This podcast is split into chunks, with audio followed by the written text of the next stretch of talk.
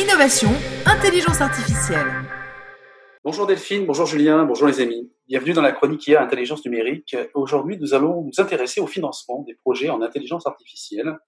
Et pour répondre à nos questions, j'ai le plaisir d'accueillir le dirigeant d'Invest AI, Monsieur Benoît Julien. Monsieur Julien, bonjour. Bonjour. Alors, on devine la nature de l'activité d'Invest AI, euh, dont nous allons parler sous peu. Mais j'aimerais, s'il vous plaît, que vous me parliez de vous. Quel est votre parcours? Euh, ben écoutez, moi j'ai euh, une formation d'ingénieur. Euh, j'ai étudié à l'Université Laval, j'ai fait un baccalauréat, suivi d'une maîtrise à l'Université de Toronto. Et après ça, j'ai fait un doctorat à l'Université Carnegie Mellon dans l'application de l'intelligence artificielle dans le secteur de l'ingénierie. Quand j'ai fini ces études-là, je suis revenu à Montréal. J'ai travaillé au Centre de recherche informatique de Montréal pendant à peu près 3-4 ans et j'ai parti mon entreprise qui s'appelait NetVention, qui faisait de l'extraction d'informations sur le web. Et euh, cette entreprise-là a été vendue euh, par la suite et reprise par euh, Dow Jones, une, société américaine. Et j'ai occupé dans les années qui ont suivi cette acquisition-là plusieurs postes, entre autres comme CTO, donc vice-président au niveau informatique, si on veut, des techniques. Et euh, j'ai reparti une autre société qui s'appelait Proximium, mais que j'ai cessé les activités. Et euh, je suis chez Vado Labs depuis euh, maintenant presque un an. Alors justement, d'où vient Avestia Est-ce que vous pouvez nous, parler de, l'origine de cette initiative et, de la mission que vous avez en fait? En fait, InvestAI, c'est de l'argent du ministère de l'économie et de l'innovation. C'est un fonds de 35 millions qui a été octroyé pour être géré par Ivado Labs. Et euh, le fonds vise essentiellement à l'application des techniques d'intelligence artificielle en secteur euh, industriel, commercial, afin de, d'obtenir des gains en productivité chez les adopteurs de cette technologie-là. Donc, le, but du fonds, c'est essentiellement ça. Le fonds va être en place jusqu'en 2023. Jusqu'en 2023.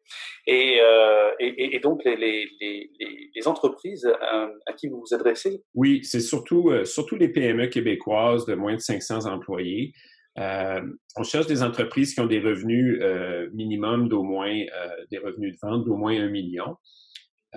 parfois, on va investir dans de la grande entreprise, mais c'est surtout de la PME de divers secteurs. On n'a pas un secteur, on n'est pas cantonné à un certain nombre de secteurs économiques en particulier. Donc, c'est quand même assez large comme mandat. Évidemment, que ce soit des entreprises qui ont un emplacement d'affaires au mmh, Québec. Comme je disais, on a une préférence pour les, euh, les projets provenant des PME québécoises, en particulier euh, dans le secteur manufacturier, mais on fait aussi d'autres euh, les autres secteurs. Et donc justement, moi, si je suis propriétaire d'une industrie et que j'ai envie d'améliorer ma productivité grâce à l'intelligence artificielle, mais j'ai une vague idée de ce que ça peut faire, mais je ne sais pas par où commencer. selon vous, par où je devrais commencer Ben, en fait, il faut d'abord se demander qu'est-ce qu'on veut faire avec l'intelligence artificielle, parce que l'intelligence artificielle c'est un outil pour faire des prédictions essentiellement. Donc, euh, dans un contexte d'affaires, il faut regarder notre entreprise et évaluer où sont les, euh, on dit en anglais les pain points, mais les, endroits qu'on peut euh, bénéficier des gains importants au niveau de, des fois, il y a des problèmes de productivité dans l'entreprise, de profitabilité ou autre. Donc, une fois qu'on a identifié certains problèmes, euh, il y a de ces problèmes-là qui peuvent impliquer justement la mise en place de modèles de prédiction, que ce soit prédire la demande, prédire le bris d'équipement dans un contexte industriel, euh, ou encore euh, extraire de l'information à partir des textes, euh, l'assurance qualité. Bon, bref, la panoplie de cas possibles d'application de l'intelligence artificielle est assez vaste. Euh, ça ne veut pas pour autant dire que ça va être nécessairement l'outil qu'il va falloir utiliser pour n'importe quel type de problème auquel on fait face. Moi, j'encourage toujours les entreprises à d'abord identifier quels sont les, plus gros problèmes qu'ils ont besoin de résoudre dans un premier temps. Puis par la suite, si certains de ces problèmes-là impliquent des prédictions, de passer par peut-être des consultants. Nous, on a une liste de 60 intervenants au Québec. Donc, souvent, on va fournir cette liste-là aux clients pour l'aider à trouver des gens qui peuvent l'aider au niveau justement de l'expertise en IA qui serait requise peut-être pour développer un modèle de prédiction pour régler certains problèmes et obtenir euh, les gains de productivité. Et, justement, euh, une fois qu'on a ça, est-ce qu'il y a des, qu'on a passé cette étape, y a des, des, des, défis récurrents auxquels sont confrontés les PME qui veulent intégrer de l'intelligence artificielle? Oui, il y en a plusieurs. En fait, votre question précédente, ça fait partie d'un des défis, c'est que euh, si le problème est mal défini ou euh, ne requiert pas réellement de l'intelligence artificielle, des fois, euh, ça, ça peut être un défi que de bien formuler le problème puis de puis qu'il soit effectivement pertinent à utiliser, par exemple, des techniques d'apprentissage pour, pour faire des prédictions. Ça, c'est une chose. L'autre chose, c'est si le problème est pertinent, ben, pour qu'il y ait un apprentissage, pour qu'il y ait des prédictions, il faut qu'il y ait un historique sur lequel l'ordinateur peut euh, comment dire, euh, s'asseoir, si on veut, pour pouvoir faire des généralisations. Donc, euh, des fois, les entreprises n'ont pas les données ou encore les données ne sont pas nécessairement bien organisées ou classifiées pour permettre des prédictions. Donc, dans les projets qu'on supporte, parfois, il y a des étapes de nettoyage de données ou même de collecte, d'installation, des fois en, milieu industriel de senseurs pour permettre cette collecte-là.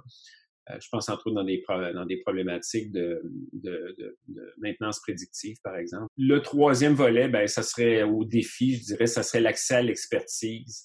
Euh, donc, euh, des fois, les gens n'ont pas l'expertise à l'interne, d'où la nécessité d'embaucher des consultants. Évidemment, dans les plus grandes entreprises, c'est important aussi toute la notion de, on dit en anglais, le, le buy-in des employés, c'est-à-dire que si on cherche à régler un problème, euh, puis qu'on propose des solutions avancées comme l'intelligence artificielle ou euh, de développer certains modèles, il faut s'assurer aussi que euh, ça adresse des besoins réels sur le terrain, si on veut, puis que les, les, les, employés vont pas se sentir nécessairement menacés par ça. Puis c'est souvent plus pour permettre aux employés de travailler à des choses plus complexes, puis de justement permettre à ces modèles-là de prendre en charge certains travaux qui sont peut-être plus répétitifs, si on veut.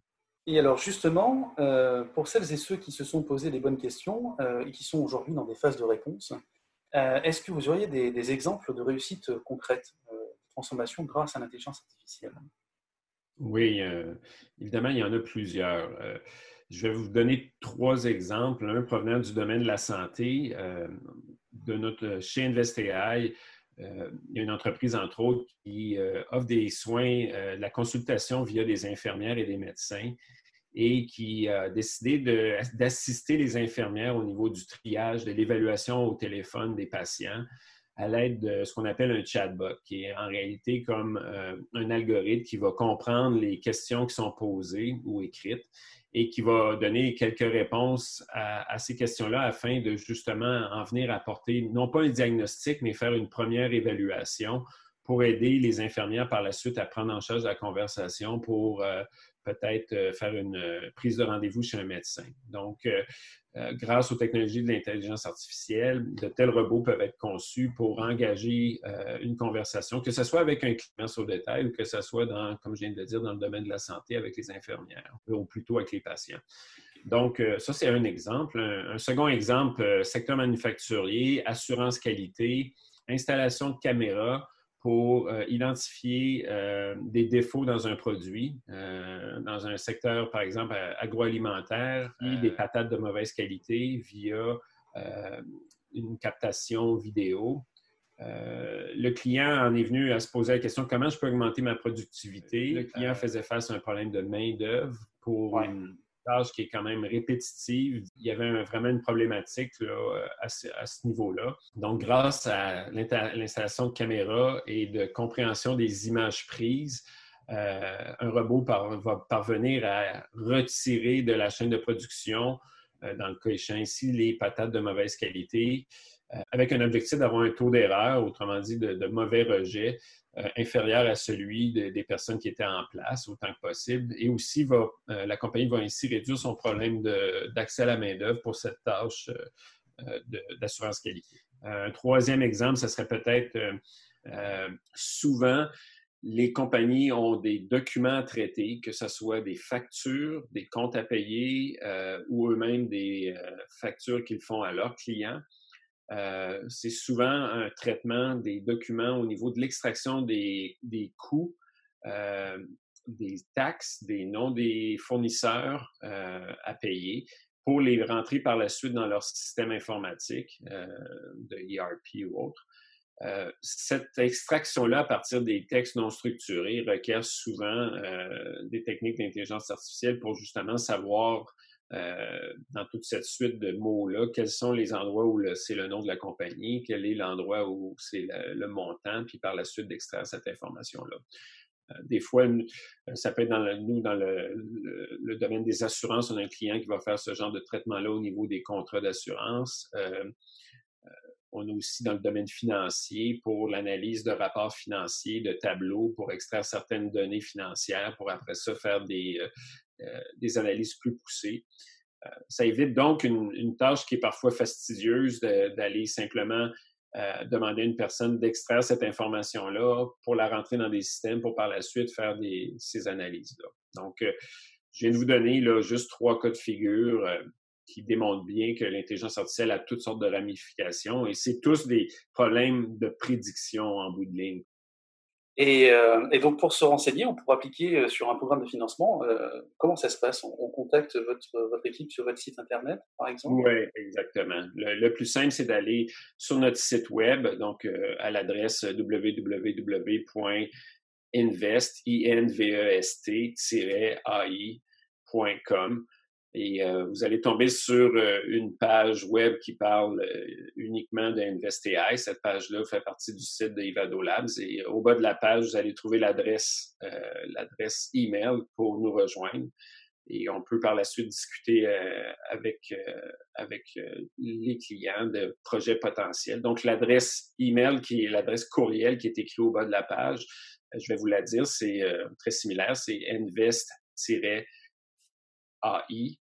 a commercial Ivado Labs en un mot avec un S à labs.com. Donc invest-ai at ivadolabs.com et par la suite, ça va nous faire plaisir de, discuter des projets et des possibilités euh, d'aide financière de notre part. C'est des contributions en passant qui sont non remboursables. Donc c'est quand même assez unique. Là, c'est pas c'est pas du prêt, on prend pas d'équité.